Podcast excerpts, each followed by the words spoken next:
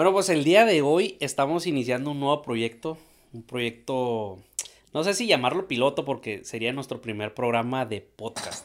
Y eh, tenemos un invitado especial, un gran amigo mío, David Arango, alias El Pirata. El Pirata, yes. El Pirata Arango. Hace ratito él subió un live, este, ahí por Facebook diciendo que venía para acá con nosotros, pero no tenía ni idea, ¿no? Él pensó que a lo mejor, pues venía ahí a moverle algo a la... Le había comentado que ya habíamos comprado el equipo para el podcast, pero pues él pensó que a lo mejor venía algo a, algo relacionado a eso, pero en realidad viene a ser el primer entrevistado. Venía confundido. Saludos a todos los que nos están viendo, nos están escuchando y efectivamente un placer estar aquí contigo, Eli, que compartir tu amistad y ahora compartir este proyecto. Está muy chido.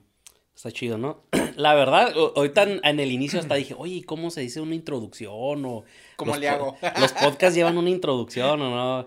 Eh, y estuvimos platicando un poquito antes de, antes de empezar el programa, pero pues relacionado a otros temas, ¿no? Eh, y le comentaba a David que, pues, eh, miré en, otro podcast de, una persona que le decían, oye, es que cuando te voy entre, cuando venimos a la entrevista contigo, pues eh, nunca platicas, ni nos saludas, ni hablas nada. Y él comentaba que lo hace así, que no hablan tanto de lo que van a hablar de la entrevista o no hablan tanto del tema, pues para que sea algo, algo sorpresa, ¿no? Sorpresa. Pero la realidad, David, es que no sabemos ni de qué vamos a hablar, ¿no? es sorpresa para mí también. No, pues primero que nada, este ¿Quién es David o qué, quién es David Arango, el pirata? Bueno, eso es, eso es un poco complicado de contestar. David Arango, te voy a contestar primero quién es David Arango y luego quién es David Arango, el pirata. David Arango, pues soy originario de Torreón, Coahuila. Por cierto, estamos en temporada de fútbol arriba el Santos. Espero que, que gane el campeonato. Ya cuando escuchen este podcast, espero que el Santos ya sea campeón. Este, soy de Torreón, tengo 42 años, este, me dedico desde hace más de 25 años a todo lo relacionado a la producción audiovisual y como músico, empecé como músico, este, bajista de profesión y de ahí del, de la profesión de bajista es como nace el, digamos, el personaje de David Arango, el pirata. Oye, y ahorita que dijiste personaje, ¿tú crees que sí sea un... Yo, de hecho, te iba a comentar eso antes de la, de la entrevista. Dije, pues, como de qué podemos hablar. Y de hecho estuve pensando en eso, porque yo sí siento que es como un personaje. Te voy a decir por qué. bueno, es lo que yo siento, ¿no? Ahorita tú nos vas a dar tu punto de vista.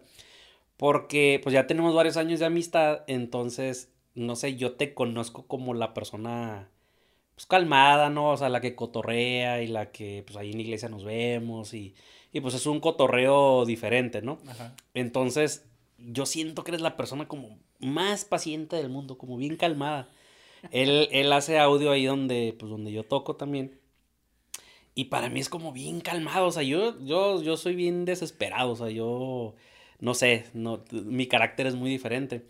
Pero cuando te miro tocando, por ejemplo, con, ahorita pues vamos a mencionar algunas personas con las que colaboras o has colaborado, te miro que te vuelves ya a no, no, ya no estás tan tranquilo, acá te veo bien loco, ¿no? Entonces yo siento que sí hay una, no sé, como que cuando te veo tocar te, te, te transformas. Entonces, realmente tú crees que no que tú no que tú inventes el personaje, sino que tú crees que ya cuando estás arriba tocando eh, te conviertes, te transformas o qué. Sí, yo creo que, yo creo que sí hay algo de eso. Eh, sería muy mentiroso en decir que, que, que no sucede eso. De, de, que soy muy paciente, soy muy paciente. Me corre a tole por las venas. Este, no, no de que esté sonso, sino que soy muy paciente, muy paciente.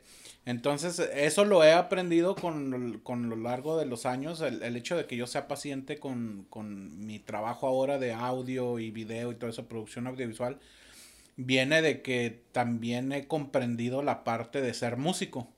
Entonces, como he trabajado en, en, en la música, eso me ha dado la ventaja ahora en producción audiovisual de saber las necesidades del músico a la hora que yo estoy haciendo audio.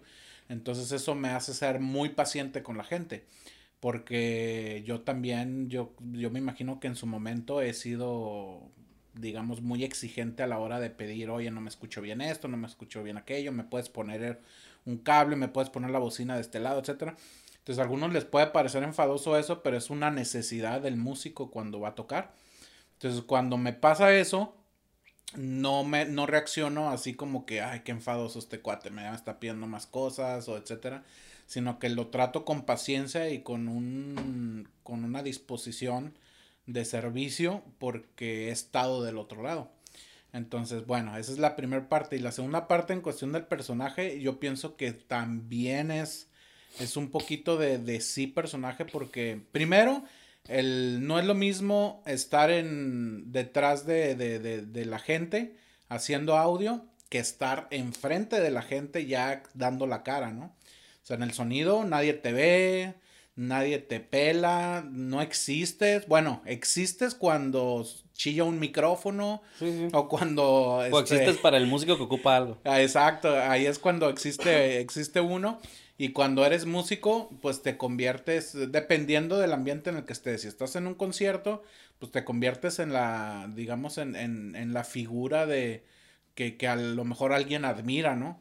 Este, me, me ha tocado y gracias a Dios que hay, hay gente, hay chavos que, que, me han escrito y me dicen, oye, pues yo ahora toco el bajo porque te vi tocar y me inspiraste, etcétera.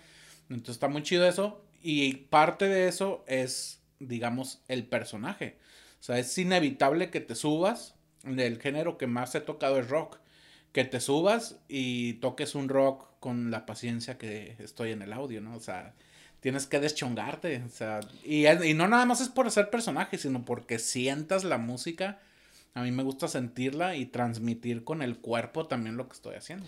Y yo digo que sí tiene un chorro que ver eso, ¿no? Como el, el, el, el género que estás tocando. Yo también, pues, yo, yo, yo toco, yo empecé a tocar más por necesidad, porque realmente en la iglesia donde yo iba cuando estaba chamaco, pues era, había necesidad, ¿no? Y empecé en la música, pero a mí lo que me gusta es como el rock pop, el rock alternativo y... Pero se da mucho, yo, yo de por sí no soy tan expresivo tocando, o sea, yo soy bien, no sé, bien tieso tocando, pero yo creo que es si yo tocara el género que a mí me gusta, o, o por ejemplo, si estuviera en una banda tal vez de rock alternativo, algo, pues chance y a, a, lo mejor habría algo que me... Sí, que me expresara más.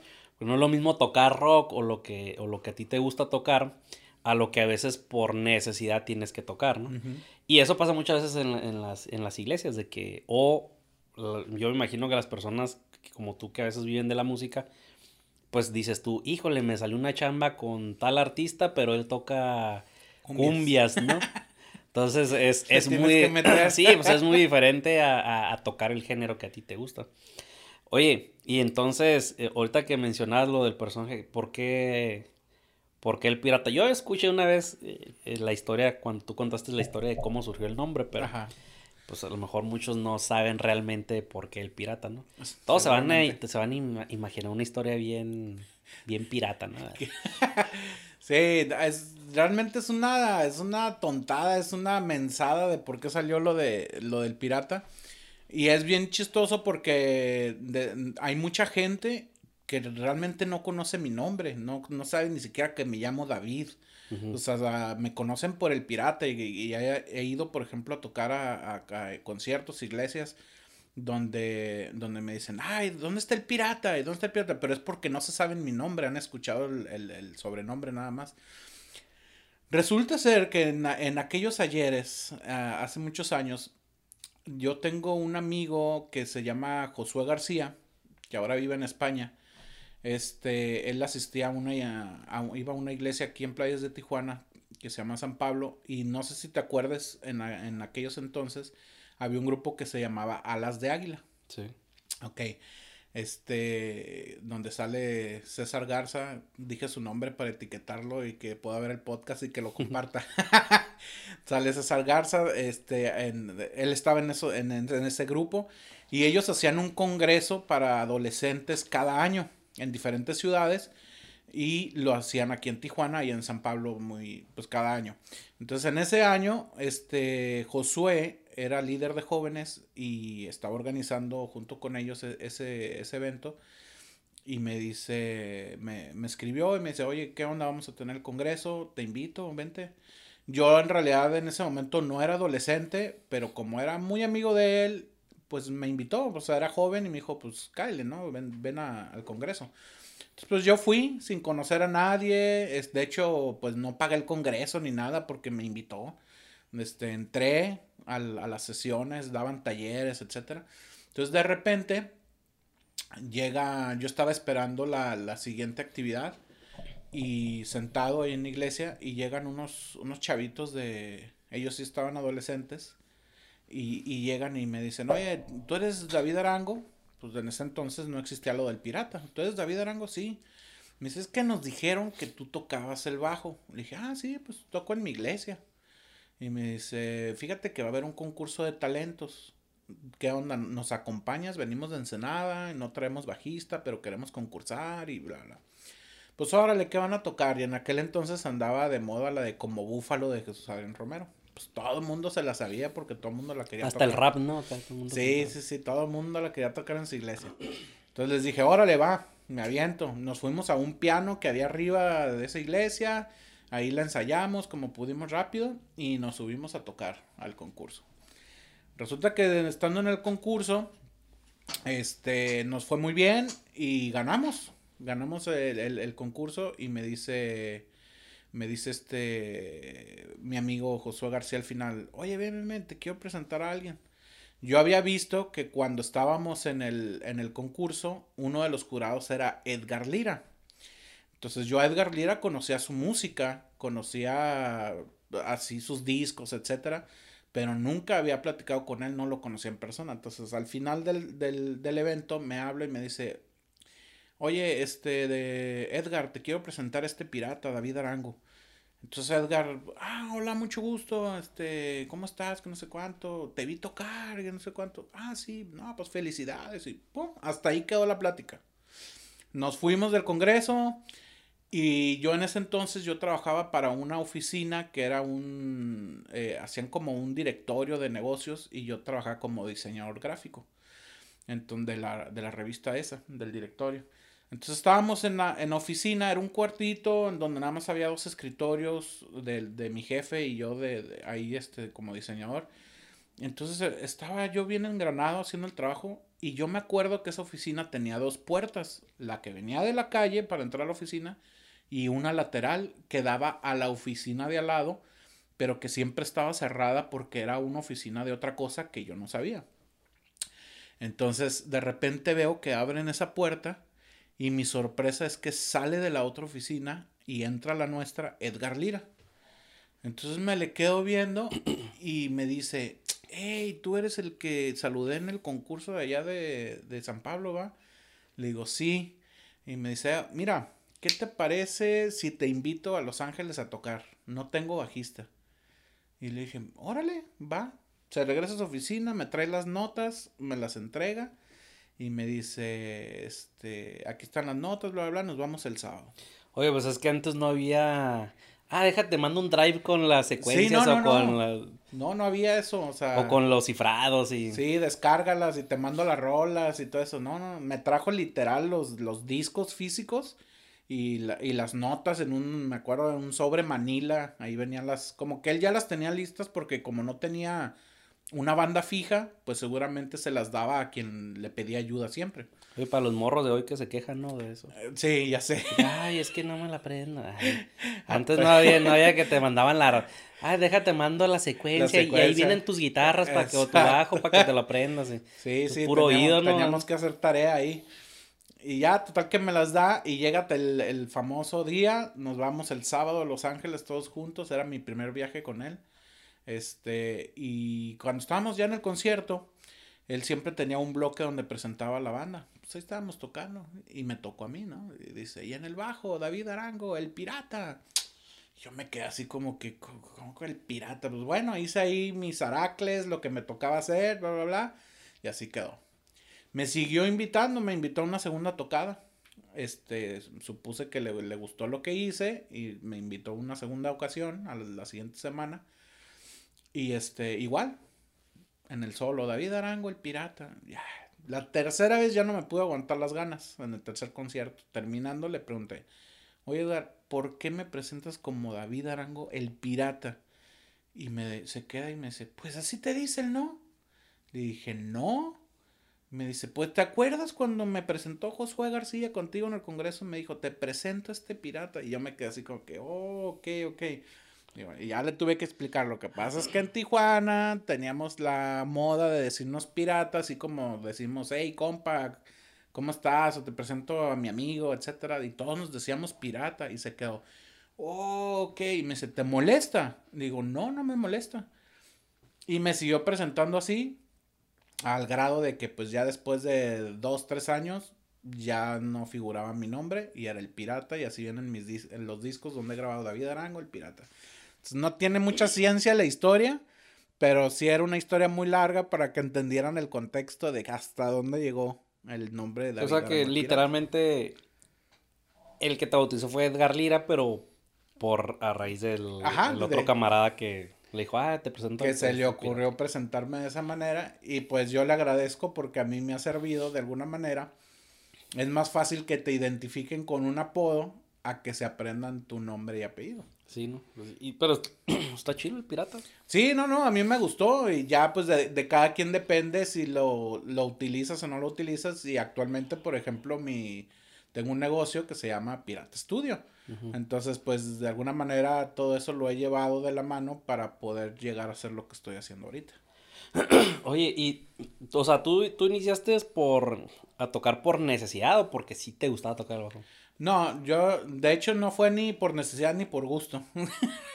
lo que pasa es que igual me, me, pasó lo mismo que a ti, que eh, estando en la iglesia, yo eh, de, de, chico, de morrillo, iba a la iglesia metodista.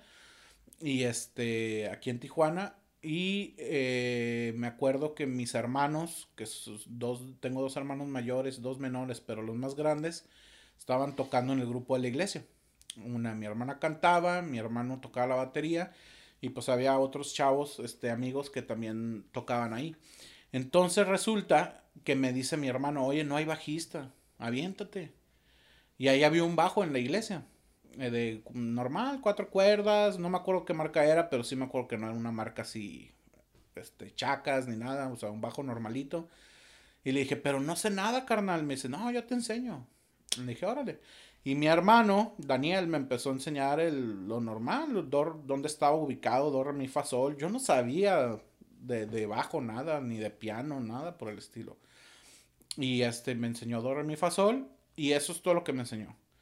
Y me dijo, ahorita va la primera rola. Pues en ese entonces tocábamos rolas, pues relativamente sencillas, ¿no? Tu nombre levantaré, pues que están. Oye, pero, pero a diferencia de ahorita es lo mismo. Bueno, sí, ahora. Ahí sacaron unos memes ahí de la nueva canción de Miel San Marcos y. ah, déjame aprendo el sol, la menor y el do. Y... Que tienen tres, cuatro notas, ¿no? Es lo mismo, nomás que ahora usan muchos reverbs y delays. Y... Muchas guitarras eléctricas. Sí. es lo pues, mismo ahorita. Sí, pues es lo mismo, pero, pero pues no estaban tan, tan complicadas pues para mí. Entonces pues empecé con eso y le empecé a agarrar el gusto. Entonces eh, yo malamente voy a decir esto, pero nunca he ido a clases de bajo. O sea, fui como a dos, tres clases que me sirvieron muchísimo, por cierto, con el maestro Martín Mancilla, un super bajista de aquí de, de Tijuana. Este, y también le mandamos saludos para etiquetarlo. y este, y yo fui a dos, tres clases con él y me sirvieron muchísimo, pero realmente no tengo escuela para ser bajista, para ser músico. Entonces, ¿qué fue lo que hice? A mí me encantó el bajo, me enamoré de, del instrumento y me puse a practicar. No había YouTube, tantos videos de YouTube en ese... O no había, no me acuerdo si había o no había, pero... YouTube apenas yo creo que tiene unos... O sea, ya tiene más de 10 años, creo yo, sí, más de 10 años, pero... No tiene veintitantos. Ajá, no. Y aparte, ya que empezó así a a, darse la onda de los tutoriales. O Ajá, sí, no, no, no. Que te gustan unos ocho años. Ándale, entonces, pues, como no había eso, pues yo lo que hacía, y ah, yo creo que muchos músicos han hecho y lo siguen haciendo, es que escuchaba, escuchaba rolas y trataba de imitar el bajo tal y cual salía, ¿no? Alguien a quien escuchaba un chorro era Emanuel Espinosa. O sea, pues escuchaba mucha música cristiana, era el, ambiente en donde siempre he estado. Entonces, pues Manuel Espinosa para mí era así como que, wow, sigue siendo, es, es, un musicazo, un buen amigo. Ahora, gracias a Dios, puedo decir que es mi amigo también. Y, y este, pero yo lo admiraba mucho y, y, escuchaba su, todo lo que hacía y, empezaba a, tratar de hacerlo. Algunas cosas me salían, algunas no, porque no tenía la técnica para hacerlo ni el conocimiento.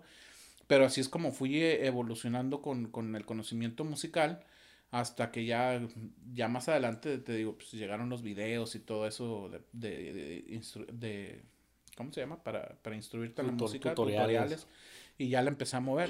Pero en realidad no fue ni necesidad de tocar, ni fue tampoco gusto, fue una, más bien en la, en la, en la iglesia fue una invitación y ya más adelante me enamoré de eso y empecé a tocar en congresos y cosas así de la iglesia, pero... Oye, y por ejemplo, digo, yo, pues yo, yo, yo toco, pero pues yo nunca he vivido de eso. Yo creo que eh, tiene mucho que ver desde niño cómo te... No tanto el apoyo, ¿no? Bueno, sí tiene que ver el apoyo. Hay algo que le voy a quemar a mi hermana ahorita, ¿no? Pero yo cuando tenía, uh, ¿qué serán? Unos 14 años por ahí, 15. Yo dije que yo quería meterme en un conservatorio y estudiar música, ¿no? Pero, pues mi hermana ha sido como pues, mi mamá, ¿no? Claro. Este. Entonces ella me dijo, no, estás loco, tú no, tú vas a estudiar una carrera normal y vas a estudiar la prepa y que olvídate de eso y que cómo y que... Entonces, a mí me, no sé, yo cuando empecé a tocar eh, la guitarra, pues para mí era como, este, pues ensayaba un chorro.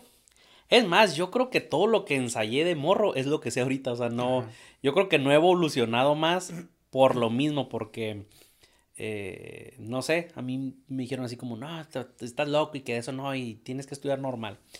Entonces llegó un punto pues, donde yo ya me enfoqué más en trabajar, en... en... No, al final, fíjate, ni estudié una carrera. O sea, sí, sí, sí. y lo comento porque, porque pasa, pasa en muchas familias. O sea, a veces le dicen al, al, hijo, no, ¿sabes qué? Tú no puedes estudiar esto. Y digo, no estoy culpando a mi hermana, pues es una onda mía, una decisión mía. Pero al final no estudié una carrera, ni, ni, ni me metí a clases, ni a nada. Entonces como que un punto donde me enfoqué más en trabajar y en, y en, y en hacer algo de lana, ¿no? Digo, yo no estudié una carrera, entonces yo, a lo mejor a mí me hubiera gustado vivir de la música o tal vez si hubiera, le hubiera echado ganas o me hubiera metido a cursos o a una onda así, este, pues tal vez lo hubiera hecho, ¿no? Lo que pasa es que a mí como que me gustó más, eh, ahora sí como dirían, ganar dinero, ¿no? Sí, sí, eh, Porque no, yo, o sea, eso a lo mejor es algo que tú puedes compartirnos ahorita. ¿Qué tan difícil es vivir de la música? Porque suena chilo que las giras, que el concierto, que yo a ti te conocí por cuando tocaste con, tocabas con Edgar Lira. Porque a mí me gustaba mucho la música de él. A mí me gusta mucho, muchos dirán, ah, lo critican, que porque es un músico de cuatro notas y que... Pero a mí me gustan mucho sus letras. Para mí, se, para mí es un compositor muy bueno. Entonces a mí me gustaba un chorro esa música y ahí fue donde, donde yo empecé a escuchar la música de Edgar Lira o ahí te, me tocó verte en algunos conciertos o en videos de las giras que hacían.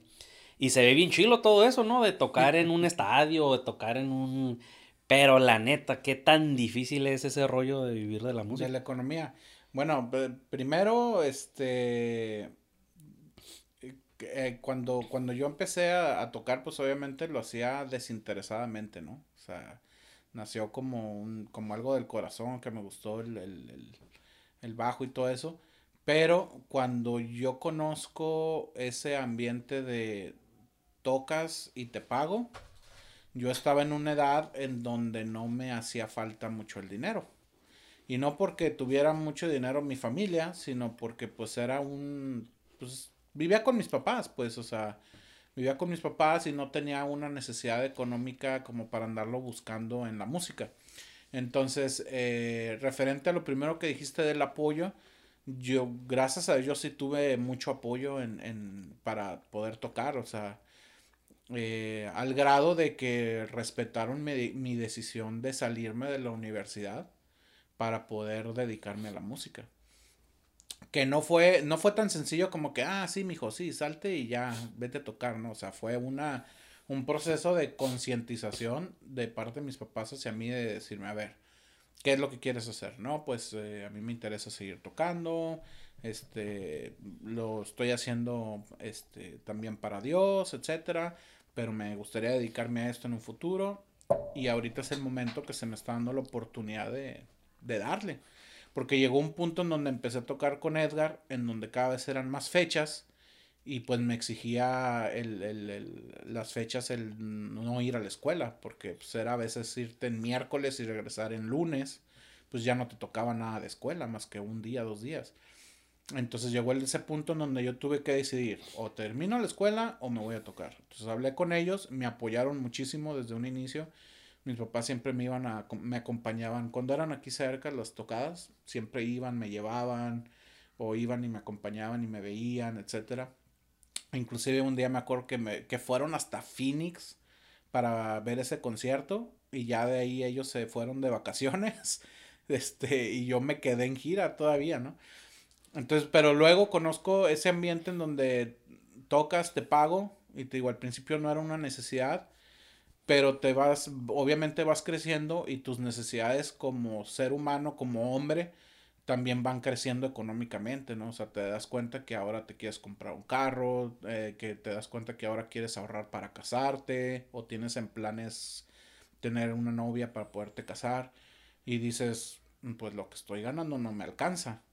Entonces, es difícil, sí es difícil eh, al principio, pero también depende de uno que tan, como en todo trabajo, qué tanto quieres crecer económicamente, ¿no? Y a mí en lo personal, pues sí me, me, me fue y me ha, me ha sido complicado porque primero me quedé y, y, lo dije desde un inicio, no me siento orgulloso de eso y si y este es un consejo que siempre doy, que me dicen, ¿qué consejo le dirías al músico que se quiere dedicar a eso? Prepárate. ¿Quieres dedicarte a la música? Prepárate. Está bien chido cuando aprendes así como yo aprendí y que, y gracias a Dios me fue llevando a diferentes lugares, pero te quedas en un estancamiento de conocimientos en donde ya no creces más y eso obviamente no te abre puertas más grandes para seguir creciendo en la industria musical. Y eso fue, eh, honestamente, eso fue lo que a mí me, me pasó. Gracias a Dios sigo tocando con mucha gente. Nunca me le he creído que soy el mejor. Siempre he visto que hay gente mejor que yo tocando el bajo, etcétera. Pero, pero económicamente he tenido mis, mis, mis problemas así complicados, pues de, no, no, hay veces, por ejemplo, sabemos que desde noviembre, más o menos, hasta enero, febrero, o más bien hasta febrero, nadie quiere invertir en, hacer conciertos. Todo el mundo está pensando en los regalos de Navidad, en el Año Nuevo, que la cuesta de enero, etcétera. Entonces no hay eventos, no hay conciertos, pues no hay dinero para el músico. Entonces tienes que aprender a ir guardando tu dinero, etcétera, etcétera. Y obviamente lo que yo tuve que hacer y que lo aprendí, que tuve que este, expandir mis conocimientos no solo a la música, sino al video, al diseño, etcétera. Y eso es lo que ha, ha, ha hecho que yo pudo desarrollarme económicamente mejor. Sí, de hecho, hay, hay cosas que pues, uno que uno lo percibe de fuera, ¿no? Digo, yo no Ahorita, pues gracias a Dios, tengo muchas broncas en el trabajo, ¿no? Como todo, ¿no? Pero tengo una estabilidad. Entonces a veces digo, híjole, ¿qué hubiera pasado si yo me hubiera dedicado a la música? Pero ahorita eh, yo siento que tiene mucho que ver si, te, si eres músico de estudio o si tocas en una banda, ¿no? Por ejemplo, están en bandas, no sé, hablando en lo secular, ¿no? Que empezaron así en conciertitos, que se aventaron 15 años tocando en bares o en como Maná, un ejemplo, ¿no?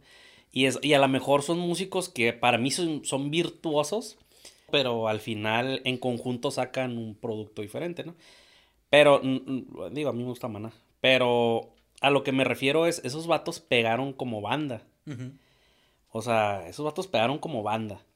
Así tenga un virtuosismo tal, un virtuosismo tal pegaron como banda, hicieron lana como banda. Y están los, los músicos que son como lo que decíamos de estudio, o sea, los que, no sé, a lo mejor uh, tú no tocas en una banda, pero te invita tal cantante de pronto, te invita tal cantante de pronto acá. Eh, ahí a lo mejor es más inestable o, o, es menos seguro porque en una banda pues ya sabes lo que vas a hacer casi en todo el año, ¿no? Claro. Pero por fuera yo me imagino que va a ser más complicado, ¿no? O sea, y, y lo que decías, ahorita o tienes que ser súper virtuoso y que tengas tu propio estudio y, y, que pues ya la gente te busque por los trabajos que haces y que ahí mismo tú generes. O si no te quedas estancado. Yo, yo veo ahorita hay un chorro de, músicos o vatos que están bien perros, o sea, que... Pero porque estudian un chorro, ¿no? Claro. O sea, entonces como dices tú, es como una carrera. Tú puedes estudiar medicina, pero si no eres buen, si no te especializas, eh, o un ingeniero en sistemas, si no te especializas en algo, si no les metes más estudio, si no te actualizas, pues vas quedando... Llegas hasta cierto... Ajá, y yo creo que ya eh, vas quedando pues relegado, ¿no? Entonces, este... Sí, sí. Eh, ¿cómo, ¿Cómo te digo ahí?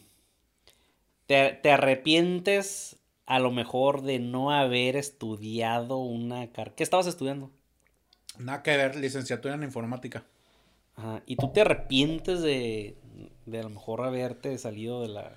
O que hubiera, sido, que hubiera sido de ti si hubieras seguido en la carrera y no hubieras... No, uh, si hubiera seguido en la carrera, no, yo creo que lo hubiera disfrutado también porque a mí lo que me atraía de la, de la informática es la tecnología. Pues yo, yo soy amante de la tecnología y pues ahora disfruto la tecnología en el ramo en el que estoy, ¿no? Con los aparatos musicales, aparatos de video y todo eso y me encanta este, todo lo que se está innovando, etcétera, pero seguramente hubiera estado muy contento con el área de informática porque iba a ser más o menos el, el ramo de la tecnología. Pero, pero no, no me arrepiento, o sea, definitivamente no me arrepiento de haberme salido porque ya cuando, ahora sí que cuando regresas el, el cassette y empiezas a ver ciertas cosas que pasaron en tu vida, pues te das cuenta que pues no hubieran sucedido si no te hubieras atrevido a salirte de la carrera. O sea, si yo no me hubiera atrevido a salirme de la carrera, seguramente, y, y, no lo digo presumiendo, pero es, la, es una realidad, seguramente no hubiera conocido más de 10 países, ¿no? O sea, no hubiera tenido esa oportunidad quizás de viajar. Y luego gratis, menos. Oye, ya sé, y digo, voy a decir algo que va a ser un dardo venenoso para tu esposa, porque Yo a veces he bromeado ahí con los muchachos de la iglesia, ¿no? O que están ahí, están hablando de la escuela y dicen, eh, ¿para qué estudian, hombre? Si de todas maneras pueden hacer dinero sin estudiar, ¿no?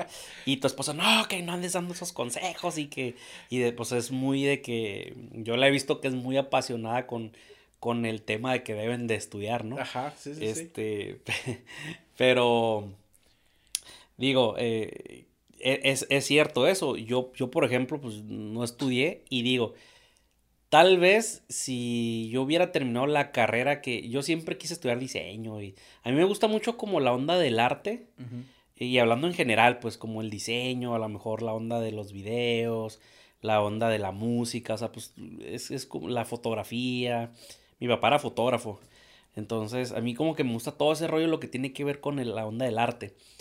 Y, y, no me especialicé en nada, yo quería estudiar diseño, eh, pero yo quería estudiar una carrera que se llama Ingeniería en Diseño Gráfico Digital. Mm. Pero en ese tiempo nomás existía en el CETIS y era así de 70 mil pesos el semestre, más inscripciones, ocupaba 100 mil pesos, ¿no? Casi, casi el semestre para... Ni de broma. A lo mejor ahorita la puedo estudiar, pero siento que ya no... Como que ya no, te, ya no encaja igual. Ya no, porque pues, si lo estudio eh, a lo mejor yo tengo una mente ya diferente, ¿no?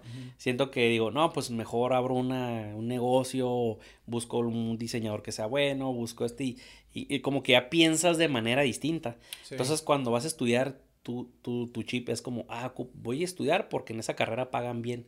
Pero a lo mejor, eh, en si eh, el hecho de yo no haber estudiado, eh, me orilló a trabajar con personas, empresarios, o, y anduve ahí de, de chalán, pues, o sea, de choferito, o sea, de chofer, eh, de mandadero, de, o a veces nomás haciendo compañía a personas, pero me tocó escucharlos platicar, me tocó escucharlos hablar de negocios, hablar.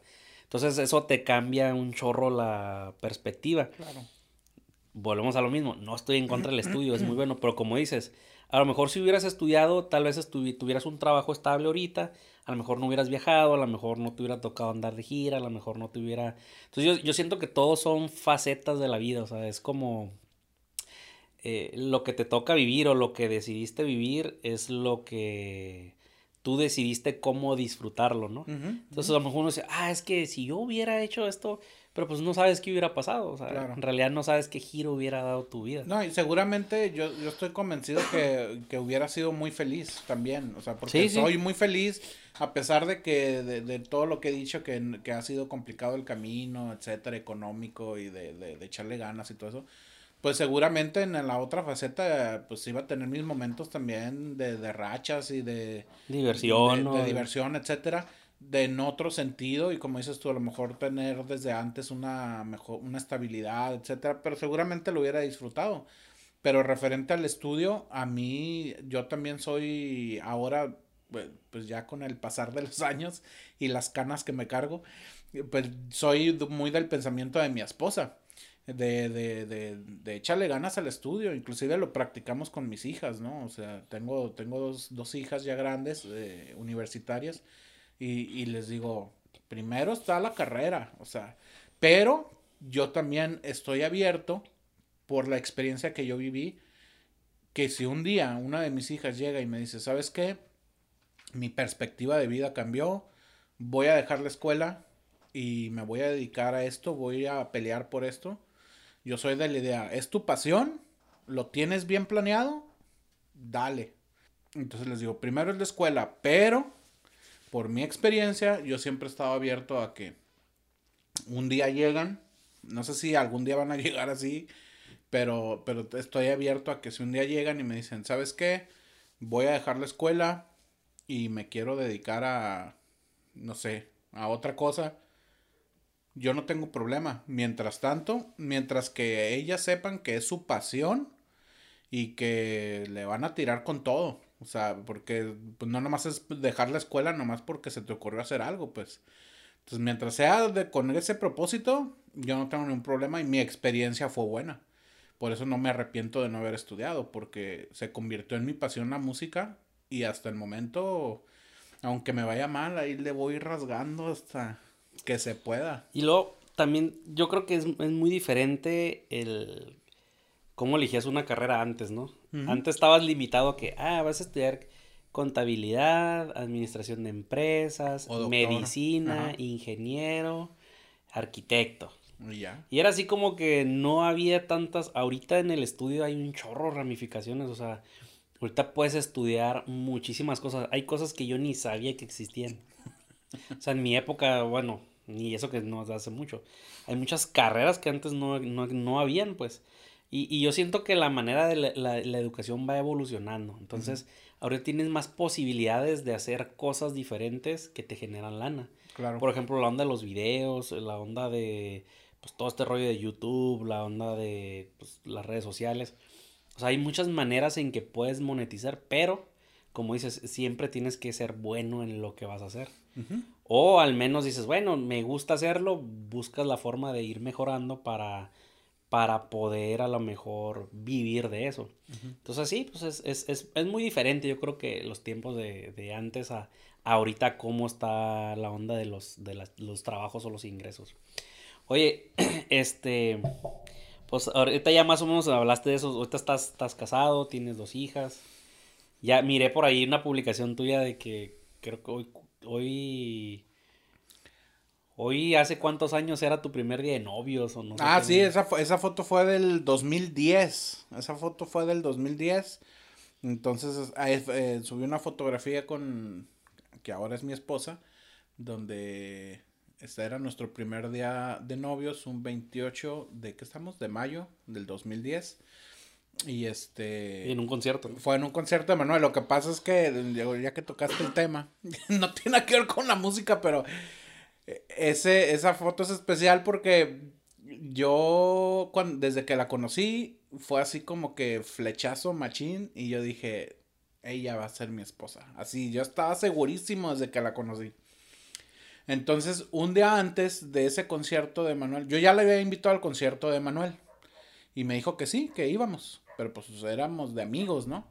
Entonces, este, íbamos a ir de amigos. Entonces le dije, órale, pues, un día antes del concierto, una noche antes, me acompañó ella al Secut, al Centro Cultural de aquí de Tijuana, en donde había el estreno de una película que se llama Yanché, que es un proyecto de cine de aquí de Tijuana, en donde a mí me invitaron a colaborar en la música. Mezclé la música, mezclé la, toda la película y aparte compuse algunos arreglos musicales para, para esa película. Entonces, pues me invitaron al estreno, obviamente invité a mi novia y, y me acuerdo que me acompañó mi hermano y su esposa al estreno. Cuando salimos de la película, este, fuimos al estacionamiento ya para irnos y se nos descompuso el carro. No agarró. Qué raro de ti. Sí, qué raro en mí. No, y la batería. Sí, la batería siempre. Ah, por cierto. Sí, cuando anden con David, siempre procuren tener cables de. Un booster de, batería. Un booster o un jumper para arrancar, porque. Soy especialista en echarme las baterías, no sé por qué. Pero, pero ese día igual, no quiso agarrar y, y mi hermano ya dijo, no, ¿sabes qué? Déjame hablar a mi papá, que venga y bla, bla, bla. En lo que esperábamos a mi papá, yo pensé, así me, me cayó el, el, el, el, flash en mi mente y dije, mañana concierto de Manuel. Yo, yo no voy a ir de amigo, yo quiero ir de novio al concierto Para cantarle al oído una canción. Sí, va a estar bien romántica esa onda. Entonces, la alejé de ahí de como estábamos con mis hermanos. Ahí en el estacionamiento del Secud dije, es ahora o nunca, porque ya mañana ya no la voy a ver en la mañana. Entonces ahí me le lancé y le dije, oye, así, así, así, así, ¿qué onda? ¿Quieres ser mi novia? Pues no se resistió. Así como dicen, pero tú te le fuiste como gordito en tobogán. Sí, sí, sí, sí, sí, me fui como gordito en tobogán y órale, me dijo, sí, que sí, claro que sí, bla, bla, bla. Y, y listo, entonces estuvo chido porque al día siguiente tuvimos nuestro primer día de novios en el concierto de Manuel, bien romanticones. Ya sé. Oye, y como dicen por ahí, felizmente casado. Felizmente casado. Nada, está bien, bien chido mi esposa. Estamos bien contentos. Como en todo matrimonio, supongo. Este, altibajos. En el primer año, la verdad, ella lo sabe y lo he platicado con amigos que, que a veces me piden consejos de que se quieren casar y todo eso el primer año, al menos para mí, esa es mi experiencia, fue una, un ajuste bien criminal, o sea, criminal, criminal. A lo mejor, a lo mejor tiene que ver mucho con la personalidad mía y la de ella. Somos así agua y aceite, machín. Bueno, yo soy el aceite. este, pero, pero nos costó mucho, mucho, mucho trabajo adaptarnos. Y ella, ella, sobre todo a mí, yo, yo batallaba con muchas cosas porque ella ya traía su historial de, de vivir sola de independencia y yo nunca salí de mi casa. O sea, yo hasta que me casé me, me fui de la casa de mis papás, ¿no? Viví temporadas fuera de mi casa por la música, me fui a Durango Pero pues, meses, pues, era como, era, yo me imagino que casi lo mismo, ¿no? Sí, sí, sí, pues era como si me fuera de vacaciones y al final de cuentas regresaba a la casa de mis papás. Entonces cuando yo me, me caso, este, pues ella ya tenía bien definidas obligaciones bien sencillas, ¿no? O sea, como como si faltaba el garrafón, sí, faltaba el garrafón de agua, o sea, a ella no le faltaba porque sabía que se estaba acabando y iba por otro.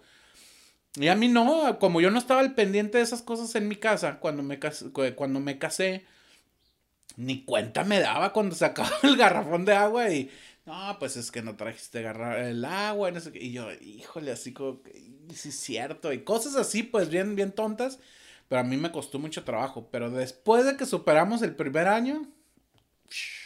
Pura diversión. Pura diversión. Y ella nunca te ha.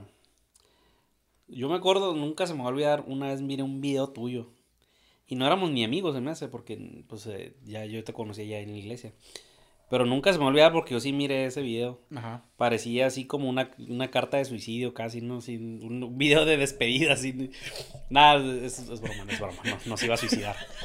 Pero me acuerdo que era como que lo grabaste en la noche y tenías la cámara así enfrente y te aventaste un rollo acá, pues, de la vida, de, de, todo. Y al último concluiste como diciendo, pues, me vi en la necesidad de conseguir trabajo. Y nunca se me olvidó eso. Y miré todo el video, o sea, y este, y siempre se me quedó bien grabado eso de que mencionabas eso, de que, pues, ya estabas en, en la necesidad de... De salir mal. No me acuerdo si estabas casado o... Y, yo de haber sido en el primer año, o no sé, no, no sé cuánto tiempo tenías de casado ahí. Pero ella nunca te, te dijo así como, ay, ya busca un trabajo, ya no te dediques a la música, o, o eh, nu- nunca le ha dado por ahí. Fíjate que no, gracias a Dios no. Este, siempre me ha apoyado mucho en, en lo que yo hago. Ese video, hasta el día de hoy lo sigo viendo. Ah, o sea, cada vez que me acuerdo lo sigo viendo porque, porque me sirve de motivación del, para, para seguir adelante. La neta es que, y sí, efectivamente fue en el primer, yo no me acordaba ahorita. Ah, sí, me acuerdo. Pero Mira, yo fue- tengo una memoria muy buena. ¿eh? Pero fue efectivamente en ese primer año que, pues obviamente mi situación económica también cambió. O sea, yo ya sabía que me enfrentaba a un matrimonio, a, rentar una casa, a tener gastos independientes y etcétera. Y, y, y- y yo ya sabía eso, iba consciente, pero pues obviamente no fue tan fácil como yo pensé que iba a ser. Entonces, eh, cuando dije eso, que me vi en la necesidad de conseguir un trabajo, es porque ya de plano no, pues no me estaba alcanzando con lo de la música. Entonces me acuerdo que, que ese día, al siguiente día yo tenía una entrevista de, de trabajo en como en un tipo call center, que por cierto hay muchísimos aquí en Tijuana, ¿no? Y está súper bien los, los que se dedican a, a trabajar en call center. Y uno es Este, trabaja en eso y es bien matado. Bueno, no es matado, sino uno que está acostumbrado a andar en la calle, Ajá. a no tener horarios. Es un, siento pues que es te una prisión así. Sí, Acabas afónico tanto estar hablando. Pues y- sí, sí, sí, o sea, es como que para los que estamos acostumbrados, como dices, andar en la calle y tener trato con gente diferente y todo eso, o sea, llegar a un lugar así es, pues, te cortan las alas de lo que andas haciendo, Oye, pues. antes de que antes de que se me olvide que me acordé, una vez le platiqué esa una anécdota a Dafne, porque Ajá. yo trabajé en un call center que era para Telcel. Y este, y yo siento que ahí hacía lo que más detesto yo mismo, pues. O sea, a mí a veces me marcan y me marcan que cámbiate de compañía y que no sé qué. Y en ese tiempo, pues yo, la campaña en la que yo estaba era como de ofrecerles líneas adicionales y eso. El caso es no, no era tan enfadoso como, pero nunca se me olvida que una vez un vato dijo, oye, me dijo el vato, este, ya que le aventé todo el speech, me dijo, ¿cómo me dijo? No, no te da vergüenza, me dijo el vato, que si no me da vergüenza, o que si, así como que si no me sentía mal en tener un trabajo tan, pues, o sea, tan, no sé si humillante o el, el caso es que el vato, en pocas palabras, me dijo que si no me sentía frustrado de, de tener un trabajo donde estoy metido casi todo el día ahí hablando y... Neta, vato. El vato me dijo tantas ondas de eso y, y, y, y lo chistoso era que el vato estaba diciendo lo que yo sentía. Dije, no, no, dije, esta onda no, no puedo estar aquí. Y eso me motivó a salirme, o sea, y duré, no duré mucho tiempo ahí. Pero nunca se me va a olvidar porque el vato dijo así, oye, no te sientes acá. Un cliente, o sea, al que le estaba hablando, no te sientes mal por, Por tan estar ahí, miserable, ¿no? Así como casi, casi me dijo esa vida de miserable atrás, de- hablando, molestando a la gente. Sí, sí, sí. Y me, me salí, pero bueno, eso nunca se me va a olvidar. tampoco es- es algo que me motivó a salirme de ahí. Sí, no, y es que, digo, cual- cualquier, suena trillada la frase, pero pues cualquier trabajo es honrado y se respeta. Y, y, y está súper bien, pero, pero es, es eso, de que tú estás acostumbrado a venir hacen- a, a- haciendo Manejar tus ciertas horarios. cosas y- y, y el de amarrarte, pues es eso. Y no nada más me ha pasado con esa, que por cierto fui a la entrevista y no me dieron el trabajo, pero esa es a donde quiero llevar la plática. No me dieron ese trabajo. Entonces, co- así como esa ocasión, también me ha ocurrido que tuve hasta un negocio de ropa. O sea, en, en el intento de, de, de- de salvar la economía Del emprendimiento. del emprendimiento, me aventé este, a poner un, un negocio de ropa. Y era, era mío, porque mi esposa en ese, en ese momento trabajaba, tenía su trabajo. Este, y, y yo me aventé con la tienda de ropa. Y era bien chistoso porque, pues yo era, al principio empecé Las con ropa. chimistretas. Se llamaba Las Chimistretas de David. Y al principio era ropa de hombre.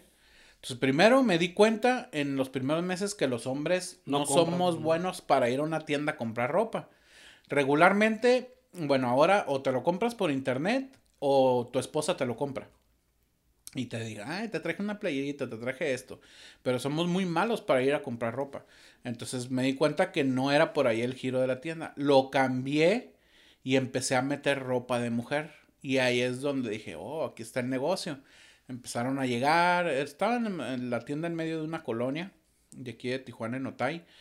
Y me empezó a ir bien, me empezó a ir bien, me empezó a ir bien. Pero, pues de repente me di cuenta que, que estaba igual, estaba atrás de un escritorio, de un mostrador, porque yo la atendía personalmente, no tenía, no había empleados ni nada. O sea, yo era, era mía. Y, y sí, me llevaba muy bien con las clientes, no llegaban y, ay, pero me di cuenta que, por ejemplo, estaba en el mostrador todo el día.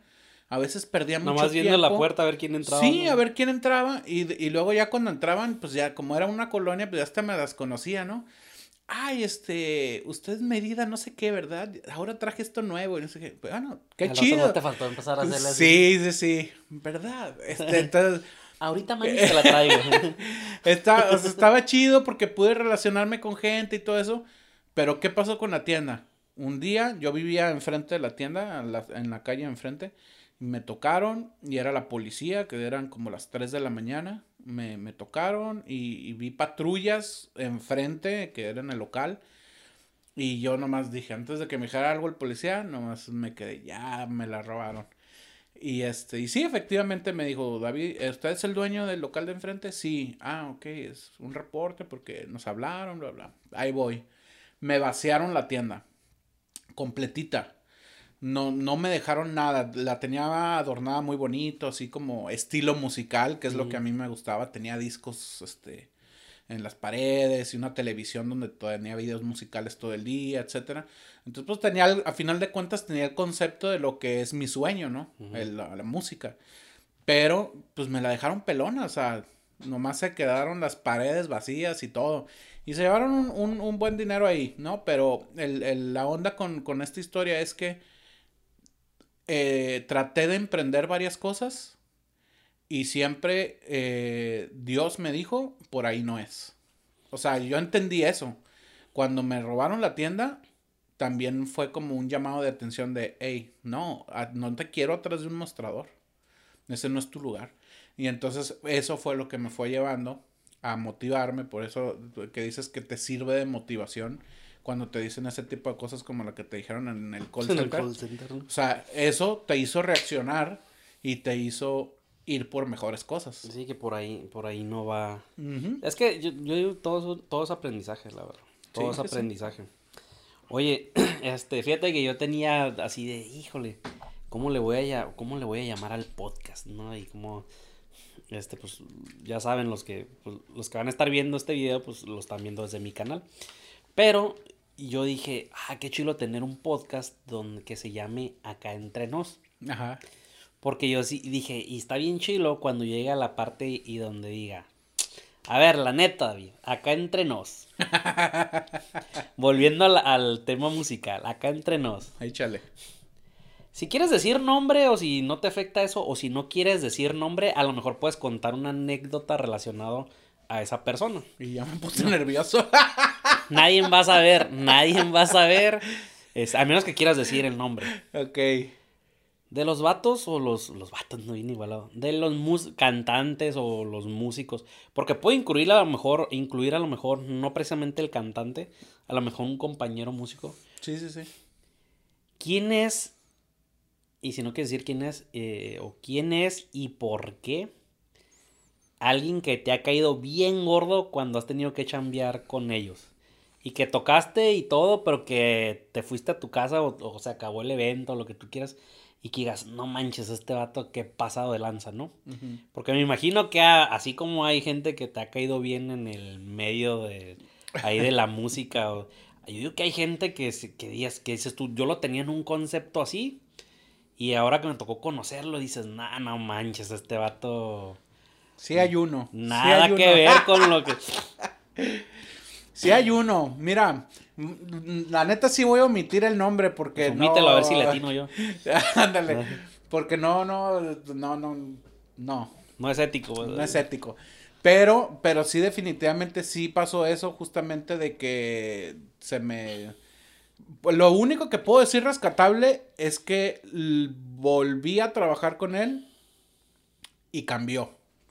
Cambió sus modos. Y eso, eso para mí fue muy bien. Ya no, ya no lo seguí como antes, de todos modos, pero por ejemplo, trabajé con él en una, en ¿Es una producción. en un es cantante, pero fue en un, en un concierto donde a mí me tocó estar en la producción. Y no, o sea, tenía unas actitudes muy feas. Tampoco voy a decir que es la, la, fue la peor persona del mundo, ¿no? Pero cuando tú llegas con una imagen de una persona que, que, idealizas, que te gusta su música, que te gusta el concepto de vida que muestra, eh, las letras de sus canciones, etcétera, y tú llegas bien emocionado a, a querer este pues trabajar con, con, esa persona que no era su trabajador yo, pero pues fui parte participar. Del, del, staff en ese, en ese día y, y darte cuenta que, que, traía unas exigencias así como que fuera, de diva, sí, fue de diva, fuera de base, en donde se enojaba porque no había esto, porque no había aquello y si no me lo pones no salgo y cosas así te quedas como que, pues, ¿de qué se trata esto? ¿Qué onda con este vato, no? Entonces, no, no creo que le vayan a atinar quién es porque seguramente hay muchos. sí, pero, pero sí, sí me, sí me he topado con gente que, que, que, que sí te desilusiona. Pero me sirve porque para no, para no ser igual. Sí, pues, pues, estar, del, estar del otro lado, ¿no? Sí, sí, sí, estar del y otro lado. Y bueno, a lo mejor en esta sí vas a, o, o a lo mejor no. ¿Quién es lo contrario que dices tú? a lo mejor tenía una perspectiva diferente y cuando trabajé con él o empecé a trabajar con él, dices, ah, este vato yo creí que nada, o sea, que era diferente. Ajá. O sea, por lo contrario, me refiero a buena onda o a... Pues eh, mira, yo pues, he trabajado con, con, mucha gente, este, pero todos tienen, todos tienen su, todos, hasta del que voy a hablar tiene su lado bueno y su, lado malo, ¿no? O sea, eh, así como uno también tiene sus defectos, yo también tengo mis defectos y seguramente esa persona va a decir, ah, él también puede decir mis defectos. Pero alguien así, del que yo aprendí muchísimo en, en, esta, en la carrera musical, fue de Edgar. Edgar Lira, eh, neta, mis respetos para Edgar porque es, aprendí mucho disciplina con él, aprendí mucho dedicación, que, que él le pone a, la, de, a, a, su, a su profesión, a, a, su ministerio. Este es un cuate que lee muchísimo, que se, se que cultiva su mente machín para y, lo ves reflejado en sus letras. O sea, entonces yo de él, la verdad, he aprendido de todos, pero mayormente lo que yo puedo hacer de mi carrera es este por, por, por, las cosas que aprendí de él. La verdad es una persona que admiro mucho Edgar. Aparte de que pues es mi compa y todo lo que tú quieras. Pero en, en cuestión de, de, de, trabajo, yo admiro mucho su trabajo. Oye, hablando, hablando de lo de Edgar Lira, ¿no? Se aventaron un chorro de giras. ¿Cuántos años tocaste con él? Me aventé 10 años seguidos. 10 años seguidos. Yo tenía todo, yo me acuerdo que tenía todos los discos de él y y luego bien chistoso porque sacaba la versión estudio y luego sacaba una versión en vivo. Y luego sacaba una versión estudio y una en vivo. Y luego, y luego después de las versiones que sacaba así, sacaba una gira y sacaba las mismas pero en vivo. El remix. El remix acá en vivo. Oye, pero fíjate que yo creo que para los que te conocen o los, o los que conocen Edgar Lira y ese rollo, tú una vez me contaste esa historia, pero yo nunca había sabido el por qué. y yo siento que y yo por más que busqué, a lo mejor en esos tiempos no había tanto las redes sociales, por más que busqué y todo, Edgar Lira en ningún momento explicó lo que pasó en una de las giras. Que yo creo yo que era en el de acceso, ¿cómo se llamaba? Entrada doble. Entrada doble, ¿no? El una gira que hicieron por Colombia y no sé. Ah, ok, sí, sí, sí. Entrada doble. Había un guitarrista en que le decían Chihuahua, ¿no? Este, ¿cómo se llamaba? Paulino. Paulino, ándale yo me acuerdo que cuando estaba morro se hizo un chorro de mitos y yo sé que a lo mejor ya has contado esa historia o no, o a lo mejor se la has contado personalmente a algunos amigos y eso, pero ah, siempre existió el, el, como la duda o, porque él murió en, en, en, una gira. Entonces, pero muchos nos quedamos como, pero ¿cómo se murió? Porque yo por más que busqué en ese tiempo, pues nunca salió información realmente o que o una rueda de prensa donde el Edgar le explicara que todo el mundo supo que se murió mientras estaban de gira. Pero o que en un accidente y otros que le pasó no sé qué. Tú estabas ahí, ¿no? Pues, obviamente tú estabas ahí. ¿Qué fue lo que realmente esa, este pedacito yo creo que hasta voy a hacer un clip aparte del podcast para ponerlo porque esa historia neta, vato, yo creo que muchísima gente... La historia que nadie ha contado. Sí, ajá, ándale, la historia que nadie ha contado. Yo estoy seguro que muchísimos de los que pues seguían la trayectoria o que te conocen o algo, realmente no saben. Que, que, hasta, que cabe mencionar que hasta el día de hoy me llegan correos de gente que no conozco obviamente y que conocen el trabajo de la banda preguntándome eso. Es que nunca, nunca hubo, eh, ¿cómo se dice? Información de eso. O sea, todo el mundo supo que se murió y algunos que, ah, tiene un accidente, pero ¿accidente de qué? ¿O qué? O sea, que, no, que no tiene ciencia ni misterio, ¿eh? O sea, sí, sí. pero simplemente yo creo que no estaban abiertas tan tanto la, la, la, las redes o la comunicación como para enterarse de muchos detalles de, de, de eso. De hecho, veníamos de, te cuento rápido la historia, andábamos efectivamente gira de Colombia, nos fuimos a, a Estados Unidos y de ahí de, si mal no recuerdo, era de, de, de, de New York, íbamos, fuimos a Canadá. Tocamos en Canadá y regresamos a Estados Unidos y teníamos una, una tocada. viajamos toda la noche y a la ciudad que íbamos a llegar en Estados Unidos íbamos a tocar esa noche. Entonces, eh, me acuerdo que veníamos todos dormidos, como siempre, por, veníamos cansados de tocar y todo el rollo veníamos todos dormidos en la camioneta y de repente sentimos un movimiento así de la nada de la camioneta, brusco, ah, es un una panel. Eh, sí, veníamos en una panel y eh, este un, un, golpe duro, etcétera. Eh, no voy a ser explícito porque pues no, no tiene caso ni, ni, ni sería falta de respeto estar contando detalles pero sentimos un golpe muy duro y, y, fue el accidente que tuvimos, ¿no? O sea, se perdió el control de la camioneta por una curva que, que había muy, muy pronunciada y que había llovido, estaba mojado. Y que después nos enteramos, por cierto, que nos, nos comentaron gente de allá o las autoridades, no me acuerdo qué nos dijo, que en esa curva ha habido muchos accidentes. O sea, como que es una curva famosa por eso, ¿no? Entonces, pues bueno, este, de alguna manera ahora entendemos que pues siempre es la voluntad de Dios y la voluntad de Dios permitió que nos estampáramos también nosotros ahí. Y, en ese accidente pues Paulino perdió la vida.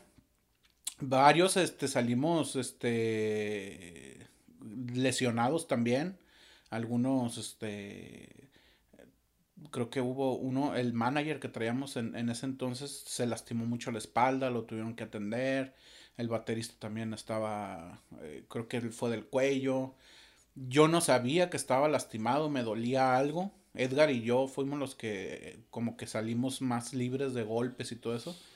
Pero a mí me dolía el cuerpo, pues me dijeron que a lo mejor era lo, el puro impacto, ¿no? ah, o la tensión. Ajá, la tensión del, del, movimiento y de, de todo lo que pasamos. Pero cuando pasó eso, haz de cuenta que por lo mismo de que no había tantos medios de comunicación y nosotros no teníamos tanto contacto con, en el celular como ahora con la familia, la gente se enteró rapidísimo de, de, de que alguien murió en ese accidente. Se regó la noticia así, pero se regó sin detalles, como dices tú. Entonces llegó el punto en que tuvimos que hablar rápido en nuestras casas porque nuestros familiares también se enteraron. Entonces, el problema fue que no sabían quién había muerto. Entonces, pues los papás del baterista estaban preocupados, mis papás estaban preocupados porque no sabían a quién le había tocado. Entonces, este, para no hacerte la más larga, cada quien habló a su casa y ya más o menos pues, se puso ahí tranquilidad en las demás familias. Y esa noche que teníamos concierto, nos encerramos en el cuarto del hotel este, y Edgar fue así, nos hizo la pregunta directo. A ver, chavos, esta onda se puso heavy, ¿no? Con esto. O sea, no es cualquier cosa. Este, ya no tenemos un elemento. y así como este accidente, quizás nos suceda más adelante otro. Porque estamos expuestos a andar en carretera, en avión, etcétera. Y yo les quiero preguntar si esto no ha movido su corazón. Y, y le paramos. Y todos dijimos, le damos. Seguimos, fuimos a tocar ese concierto, tocamos nada más dos, tres canciones, la gente se enteró de lo que había pasado. Y, y o sea que sí tocaron. Tocamos. Pero fue como que... Fue como una presentación, digamos, de cortesía. Por gracias por haber venido al concierto. pero no estamos bien para estar tocando. Pero, o sea, les dieron la, la opción de sí, ¿no? Sí, claro, sí, sí, sí. Y, ya, terminamos y ahí paramos varios meses de tocar, pero en resumidas cuentas, esa fue la historia. Pues ya cada quien regresó a, a, a su casa. Este, y obviamente yo nunca se me va a olvidar esa imagen. Llegué al aeropuerto de San Diego y estaban mis papás, lo que nunca, ¿no? Pues siempre me esperaban ahí de pasadita en el carro. Sí, sí, voy a dar vueltas, pues no, no, no voy a gastar en el estacionamiento, voy a dar vueltas y ya que vayas a salir, ahí te veo afuera. Sí, sí, sí, entonces me acuerdo, tengo la imagen de que mis papás estaban al final de la escalera eléctrica y bajando y pues obviamente estaban llorando de verme y me abrazaron y, y ya, ¿no? Lo demás es historia. Que por cierto, después, esa también, esa historia tampoco nadie se la sabe, que es parte de, yo llegué a mi casa, eh, pues todavía vivía con mis papás. Y, y en la noche, yo tenía una, esa primera noche que pasé en mi casa, tenía, me empezó una molestia muy grande en el hombro. Entonces a la mañana le dije a mi mamá, ¿sabes qué? Amanecí así adolorido, me duele, no puedo mover el brazo. Y me dice, pues vámonos al hospital, vente. Entonces me llevó al hospital y resulta que, de, que pues ya habían pasado como cuatro días del accidente, yo creo, tres o cuatro días. Desde el día del accidente yo traía el hombro zafado, fuera del lugar. Se te dislocó. Se me dislocó y así fui a tocar y así viajé y llegué a mi casa y dormí y todo el rollo. Y así lo traía y yo no sabía. Entonces, este, pues ya me sacaron radiografía y me dijeron, eh, lo más seguro es que te va a tocar cirugía. Entonces, vete a tu casa. Me vendaron así, literal me, me inmovilizaron. Me dijeron, vete a tu casa y vente mañana al hospital y te vamos a hacer otra radiografía, te vamos a volver a checar y ya decidimos qué hacemos. Órale, pues. Me fui a mi casa eh, y esa es, ya me tocó hora de dormir otra vez en ese día. Y me acuerdo muy bien que estaba acostado y en la madrugada, no recuerdo la hora, pero sí recuerdo que era madrugada. De repente abro los ojos, me desperté de la nada y yo estaba así, todo vendado, no podía mover el brazo. Entonces me despierto en la madrugada y resulta que tengo el brazo hacia arriba. Ajá, no aviado, no así. Sí, sí, sí, o sea, estaba súper dormido, pero lo extraordinario es que las vendas estaban por ningún lado y yo estaba con el brazo hacia arriba y me quedé, o sea, estaba así, no lo quiero mover porque me va a doler. Y entonces, pero no me explicaba cómo había llegado mi brazo aquí. Entonces dije, pues ni modo, ni modo que le hable a mi mamá a esta hora. Dije, pues lo voy a empezar. Y empecé así, así, así. Y sí, sí, sentía un dolor muscular, pero no tanto dolor. Y pum, otra vez me llegó el brazo aquí y dije, bueno. Me puse como pude las vendas para que no se me moviera y, en, y ya como a las 6 de la mañana se empezó a escuchar movimiento en mi casa de que mis hermanos iban a la escuela eh, o al trabajo, etc. Me despierto a esa hora, 6, 6, 7 de la mañana, y otra vez tengo el brazo arriba. Entonces, pues ya me asusté, le hablé, ya grité a mi mamá. ¿no? Ya, me muevo solo, ¿no? sí, ya le, le, hablé a mi mamá, le grité, le dijo, oye, mamá, ven. Y ahí está, pues ahí estaba en el cuarto de enfrente. Y fue y le dije, mira cómo amanecí. Le digo, es la segunda vez que amanezco así me dice, no inventes. Me dice, a ver, muévelo, trato de bajarlo. Y lo, lo bajé. No, pues nos toca cita, vamos al hospital. Ahí vamos al hospital. Me sacan radiografía porque le conté a la doctora lo que había pasado y me dice, lo que te pasó, yo no sé si es cierto o no es cierto esto, ¿eh? porque nunca, nunca lo he investigado. Por cierto, me voy a poner a investigarlo después de, esta, de este podcast. Pero me dijo que esta posición creo que se llama, si mal no recuerdo, se, le llama posición bandera, que es una posición que adquieren naturalmente los bebés cuando les pasa algo en su hombro, para que se, y se acomoda su brazo. Dice, pero solamente le pasa a los bebés. Dice, y me tomaron la radiografía y no tenía nada en el hombro. O sea, se me acomodó. Y no necesité cirugía ni nada por el estilo. Me dieron medicamento para el dolor, etcétera me dijeron, vas a andar así tantas semanas. Y mira, lo sigo levantando. y ya, quedó. Y quedó, pero súper, súper chistoso. Y gracias a Dios, pues fue lo único que físicamente me resultó de ahí.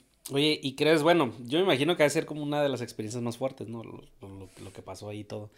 La, la, sí, la, la catalogarías como como lo más fuerte que te ha pasado o, o hay alguna otra cosa que tú digas, y no manches, esto que pasó en tal evento, o, me caí alguna vez, o, bueno, no, no tiene nada que ver, ¿no? O sea, me refiero, a, la a lo mejor es algo, lo del accidente, pues es algo muy feo y fue fuera del, o sea, fue en una gira, pero pues fue fuera de un escenario. Claro. Pero algo fuerte que te haya pasado en el escenario, y no nomás de que, ah, me caí, a lo mejor puede ser tu, una caída, o sabes que explotó un amplificador, ¿no? O, pasó algo acá bien, bien heavy con el cantante o, o o algo que haya pasado en un, que tú hayas visto en un concierto, o sea, estando tú ahí. Sí, pero es que no, realmente te, pues, te expones un chorro de cosas y sí han pasado, eh, he pasado muchas cosas. Definitivamente, como dices, pues eso lo puedo catalogar como lo más fuerte, ¿no? Que, y fue, fue, fue fuera tal vez del escenario, pero que, tenía que ver con... pero algo que haya pasado así... Ah, en el escenario pues sí nos sucedieron varias cosas. Por ejemplo, bueno, una, una no estuvo chistosa y la otra sí estuvo chistosa.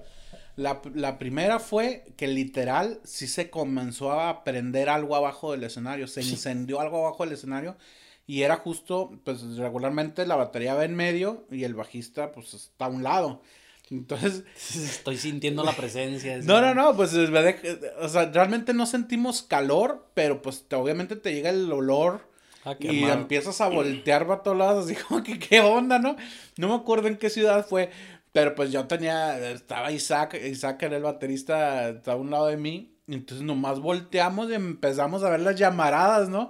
Afortunadamente, pues se dieron cuenta los, los del sonido y de volada lo apagaron, ¿no? Y siguió el evento. Y siguió el evento, sí, sí, siguió el evento. No me acuerdo si, si paramos un poquito o no, pero, pero sí continuó, o sea, no se tuvo que parar.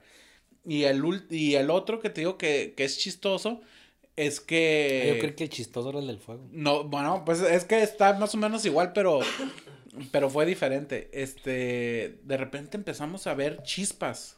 Estábamos tocando y empezamos a ver chispas y todo estaba bien, el sonido bien, las luces. Eh, me acuerdo que era un sonido, este, pues no muy, muy chacas, no, no, no. Tenía su iluminación y todo, pero no eran robóticas ni nada como hay ahora, ¿no? Eran de esas de aluminio así grandotas y, y de repente empezamos a escuchar como se escuchaban chispazos. Y nosotros, ah, caray. Entonces volteamos y no me lo vas a creer. Y yo creo que no debe ser el único que lo hace. Yo creo que todavía lo hacen en algunos lugares. El cuate de las luces, el ingeniero de luces, tenía un tablero y prendía las luces con chispa, dándole chispa a las luces. y así le daba movimiento. Con electroshocks Sí, o sea, no tenía un tablero como tal ahora que hay de... de, de, de, Sí, con bueno, ahora es de computadora, con controlador. Sí, ahora es el controlador y haces tus escenas y todo el rollo. Y yo supongo que en aquel entonces había algo parecido, pero ellos no tenían el presupuesto en ese sonido. Y el cuate literal, así tenía un como un fierro en la mano. Como, como, con lo que soldan, ¿no? ándale, y le daba así a, cada, a, cada cable o no sé qué rayos, pero un tablero que tenía.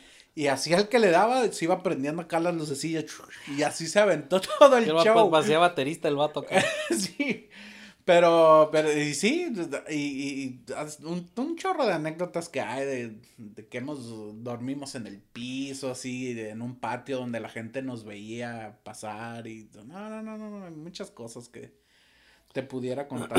Oye, y ahorita aprovechando de que yo estaba haciendo un video como un blog, ¿no? De, pues de, de eso de lo que quedamos los músicos, ¿no? Ya ni sé si lo voy a sacar o no, porque como que lo dejé inconcluso.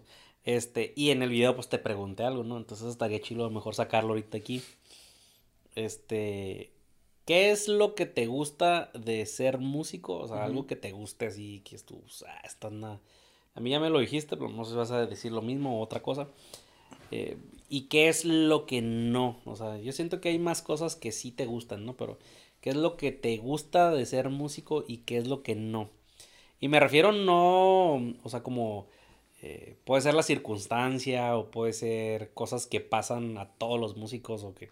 Pero pues a saber tu, La actividad en general. Ajá, la actividad. Pues algo que me gusta de la música que amo es viajar. Que pues últimamente no lo he podido hacer por la pandemia, que estamos eh, muchos los músicos castigados. Pero me encanta, me, me, ha encantado la experiencia de viajar, de conocer lugares, culturas, comida, obviamente. este, diferentes comidas, convivir con gente, tener amigos de muchos, de muchos lugares, haces muchas amistades. Yo creo que el tener contacto con la gente, eso, eso no me, me, me gusta mucho. De hecho, una práctica que se me quedó desde que, desde que toqué con Edgar es que cada vez que tocábamos en un concierto, sea chico o sea grande, nunca fuimos de los grupos de que se acababa el concierto, camioneta y nos íbamos. No, terminábamos, nos bajábamos y convivíamos con la gente.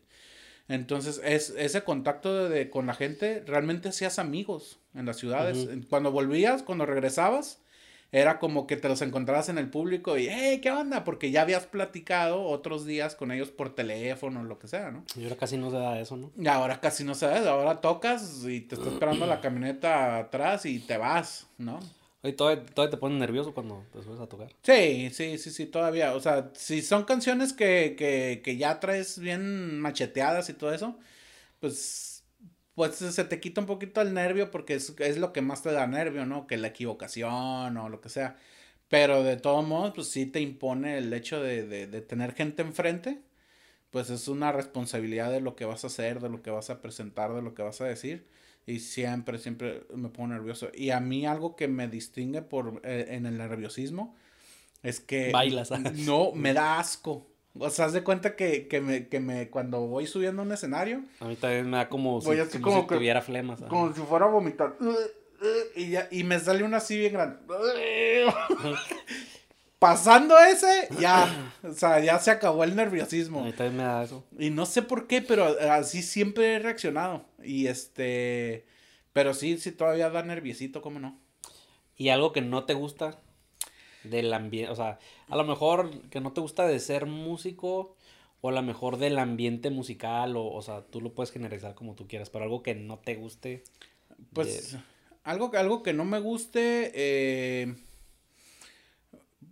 bueno, una, una de las cosas que no me gustan, a veces cuando, cuando uno le echa muchas ganas a, a, a lo que estás haciendo, a la, a la música, llegas bien preparado y las personas que te invitaron no están listas para recibirte. O sea, y no me refiero a que quiero que te reciban con una alfombra roja y con este snacks y cuánta cosa, ¿no?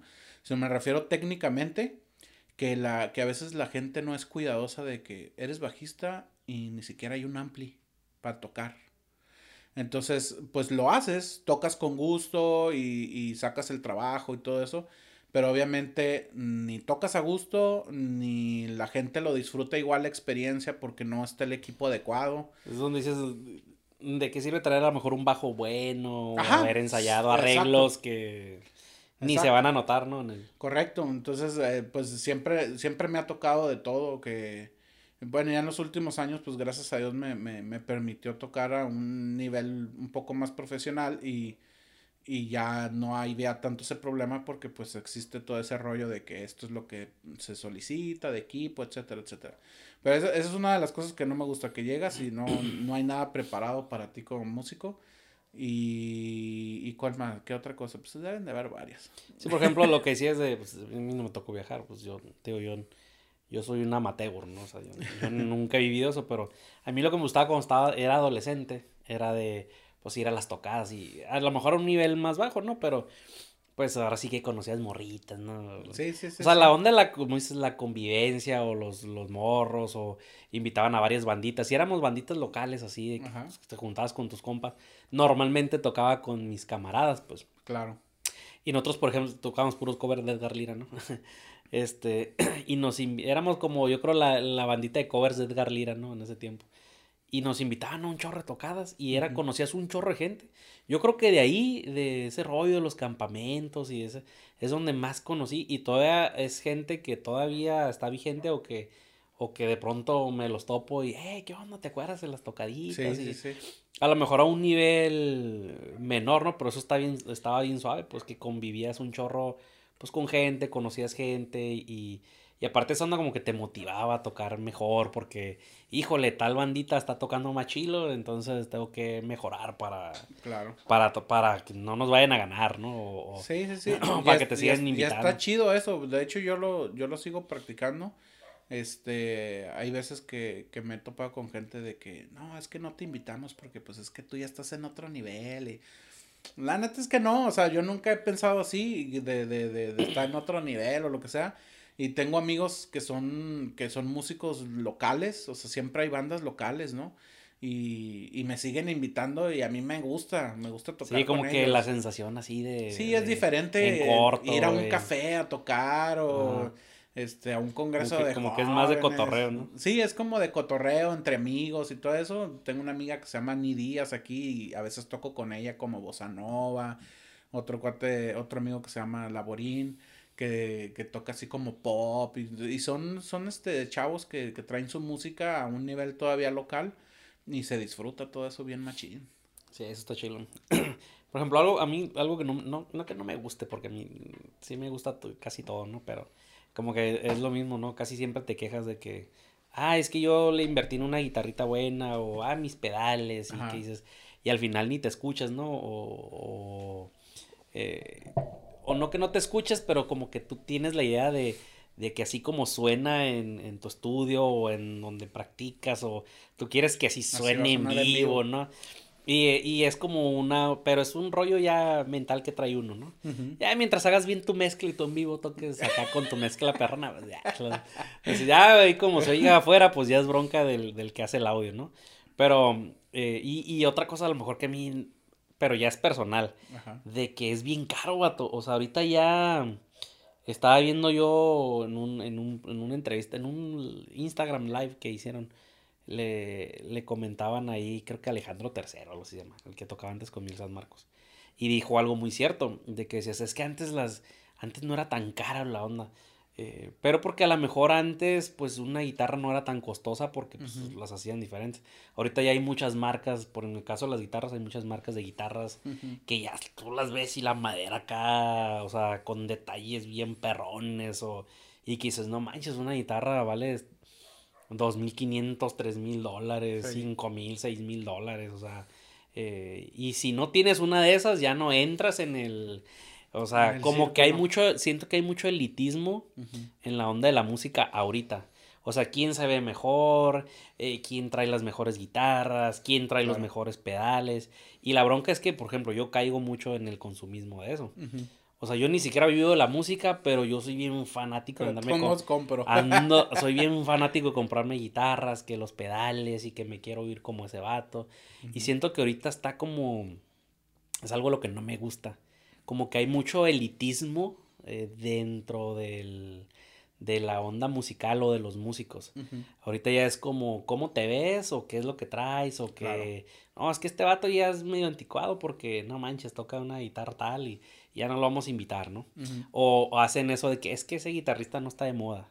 Sí, y, sí, sí. y a mí, o ese bajista no está de moda y me ha tocado ver de que agarran de moda a un músico y lo traen para todos lados, ¿no? Uh -huh. Sale otro que está, toca más bonito o está más guapito o algo y, y ahí lo traen para todos lados, ¿no? Entonces siento que está bien competido la onda... Te tienes que poner guapo ahora. No, no, de hecho, de hecho es como, como si fuera una moda, es como, como si, como si existiera una moda dentro. Digo, también perros los vatos. Sí, sí, sí. Pero yo, yo conozco y tengo amigos que están o sea, aquí dices tú, no manches, Tato toca mejor que él, uh -huh. pero no lo invitan tanto porque no es el guitarrista o el baterista de moda o el bajista de moda. Sí. Entonces yo siento que ahorita es como que traen mucho el rollo de las modas. Y si te fijas dentro del ámbito cristiano, pues hay un chorro de, de cantantes que ves que traen ciclados a todos los músicos. O sea, sí. y son los mismos. O sea, dices, ¿por qué está tan. Banda. ¿Por qué está tan cerrado el, el. Y te digo, está bien porque si están muy perros los vatos, pero siento que, que es como un tipo... Como un candadito que... Ajá, que y no ahorita permite como... que otros sobresalgan. Ajá, y a lo mejor está como por las redes, el que tenga más seguidores en Instagram o el que tenga más acá, y, es como que el que traen para todos lados. Es lo que te iba a decir que yo, yo creo que influye mucho eso porque ahora tienes, tienes la posibilidad de traer el teléfono en la mano y estás haciendo algo y Ay, aquí estoy con fulano de tal y, y bla bla y, y obviamente te quieres ver bien en Ajá, las sí, redes sí. sociales, ¿no? Entonces ya ahora se ha... Y sí es cierto, an- antes era, y sobre todo eh, a los rockeros nos gusta, a mí, bueno, a mí me puedes ver todavía, un Levi's, una playera, y ya estuvo, estoy listo, ¿no? Yo te vi una vez en un, en un concierto en shorts. Sí, ándale, a mí me, me gustaba tocar mucho en, en shorts y... Con tus y- Jordans acá. Ajá, y listo, ya estaba listo para tocar, ¿no? Y ahora no, o sea, es lo que, sí, sí es cierto lo que dices, pero yo, yo pienso también que es parte del rollo de la imagen que tú estás dando a través de las redes sociales, porque pues, te vendes mejor. Sí, sí, ahorita es como que el que se venda mejor. Ajá. Y dices tú, no, pero pues es que, o sea, tú a tu criterio dices, no, es que está muy chulo, o por qué ese vato ya casi no, o por qué este vato, o dices, por qué este vato está muy perro y no lo ves acá. Sí, sí, sí. Entonces es como que si tienes la oportunidad de, de, de tocar con alguien famoso y lo logras explotar, ya la hiciste. Ajá. Y te vas a alivianar un tiempo, pero si no te alivianas en ese lapso de tiempo o no evolucionas en la cuestión de las redes sociales o en la cuestión de estarte grabando, en la cuestión, o sea, te vas a quedar Sí. medio estancadón, pues. Sí, que de hecho a mí, a mí yo lo he experimentado porque cuando recién me casé, eh, pues te llega el, el, el, el, amor a todo lo que da y te olvidas muchas, muchas veces de los amigos, etcétera, porque estás atendiendo a, Sí, a tu esposa, ¿no? Estás Tu vida enamorada. personal, pues, Sí, tu, estás tu así como... intimidad. tu- Estás disfrutando ese año con, con tu pareja y yo cometí e- ese error de empezar a dejar amistades y cosas así, redes sociales, etcétera, no, no me adentraba mucho como antes y sí sientes el bajón de que la gente ya no te empieza a buscar.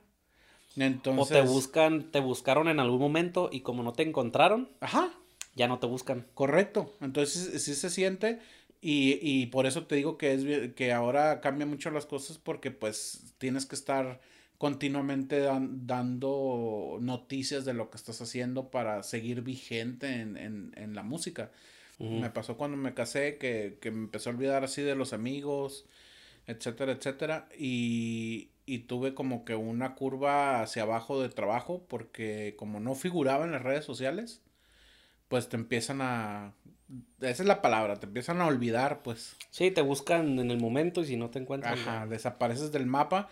Entonces creo que eso es lo que está sucediendo, que, que a través de las redes sociales pues das una, una apariencia, etcétera, que es correcta, o sea, no, no, no digo que sea incorrecta el que te arregles bien, que te pongas guapetón y todo el rollo y de los mejores instrumentos puedas traer, etcétera, porque a final de cuentas pues estás vendiendo tu trabajo. Ujú.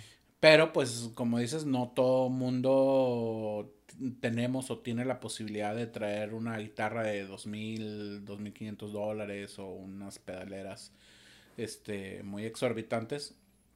Y pues como que te va cerrando el círculo a veces, ¿no? Pero no se- no siempre no siempre aplica, no siempre aplica. Y yo siempre he pensado que que mientras para mí es mejor convivir con músicos que tengan talento y buena actitud que talento y buen equipo, Sí. la neta. ¿Algún consejo que quieras dar o algo que quieras decir? Ahorita, por ejemplo, con la pandemia, pues como que muchas cosas innovaron, ¿no? La onda de los podcasts, o sea, ya existía. El podcast para mí es como la radio, Claro. nomás que ahora eh, te estás grabando, ¿no? Pero Sí, pues sí, para sí. mí es como antes una entrevista de radio, ¿no? Eh, pero mm, siento que ahora con la pandemia muchos tuvieron que eh, empezaron a dar cursos online, o sea, hablando de los músicos, ¿no? Empezaron a dar cursos online, clases online, este, como ya no había tocadas, pues empezaron como que a innovar cosas y eso es bueno.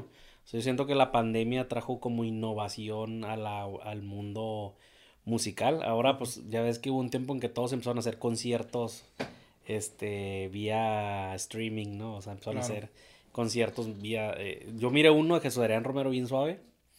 Este yo que se lo grabaron, ¿no? Estaba como grabado porque tenía tomas muy profesionales de los músicos, entonces ahí vieron la manera, pero hicieron un concierto en línea muy perrón. O sea, no, es que se escuchaba muy bien. Ajá, entonces yo digo que mezclaron la música y todo. Entonces yo siento que ha traído innovación. Entonces, pues siempre la innovación es algo bueno. O sea, eh, Claro. lo que decías hace rato, ¿no? Estábamos platicando antes de grabar. De que cosas tan sencillas como ir a querer comprar un stand para una cámara no había. O sea, como que todo el mundo empezó a comprar para sus cámaras o para empezar a grabarse, ¿no? Eh, cosas para cámaras no había tantas cosas, o sea, se empezaron a agotar un chorro. Eh, yo compré el equipo para el podcast y entonces no había, como tú me habías sugerido uno, no había, así como que todo el mundo anda comprando. Sí. Y es algo bueno porque te digo, estás innovando y mientras tú estés dentro de la innovación, pues es algo chilo.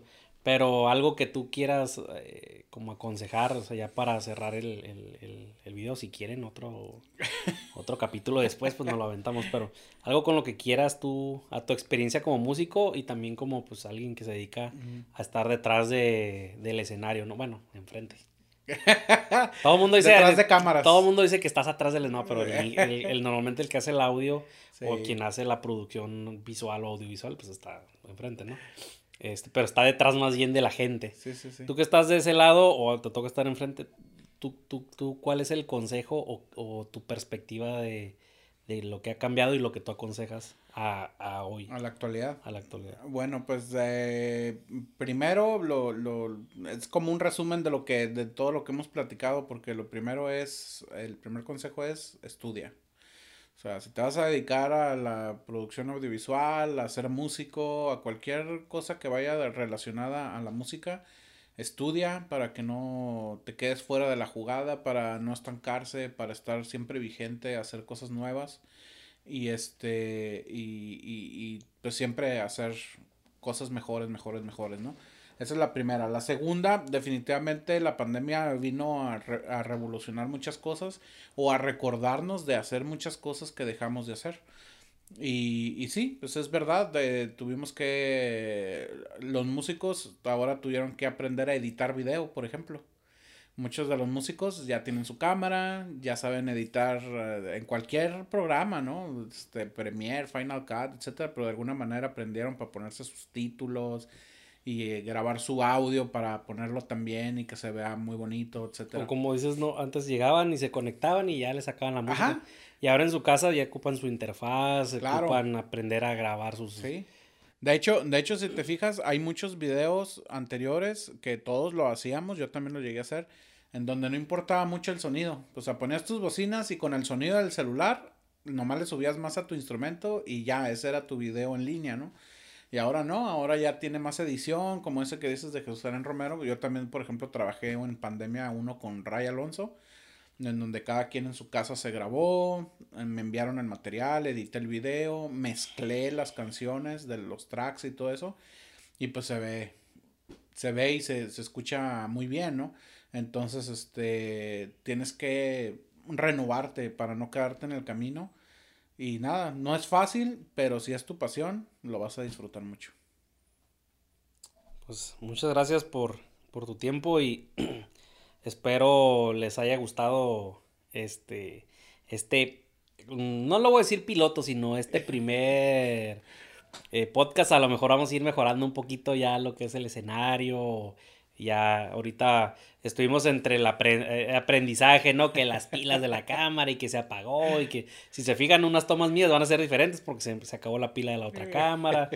Pero es como, como lo que decías, ¿no? Para mí es algo nuevo eh, y, es algo que... Aprendizaje. es, un aprendizaje, ¿no? Y pues muchas gracias por ser parte de, de este inicio de proyecto y pues nada, si les gustó, si, si quieren a lo mejor una segunda parte más adelante, pues ahí pueden dejar sus comentarios. También vamos a dejar las redes sociales de mi compa el pirata, pues para que lo sigan y, y, y pues ahora sí como dicen por ahí, nos vemos en el siguiente video.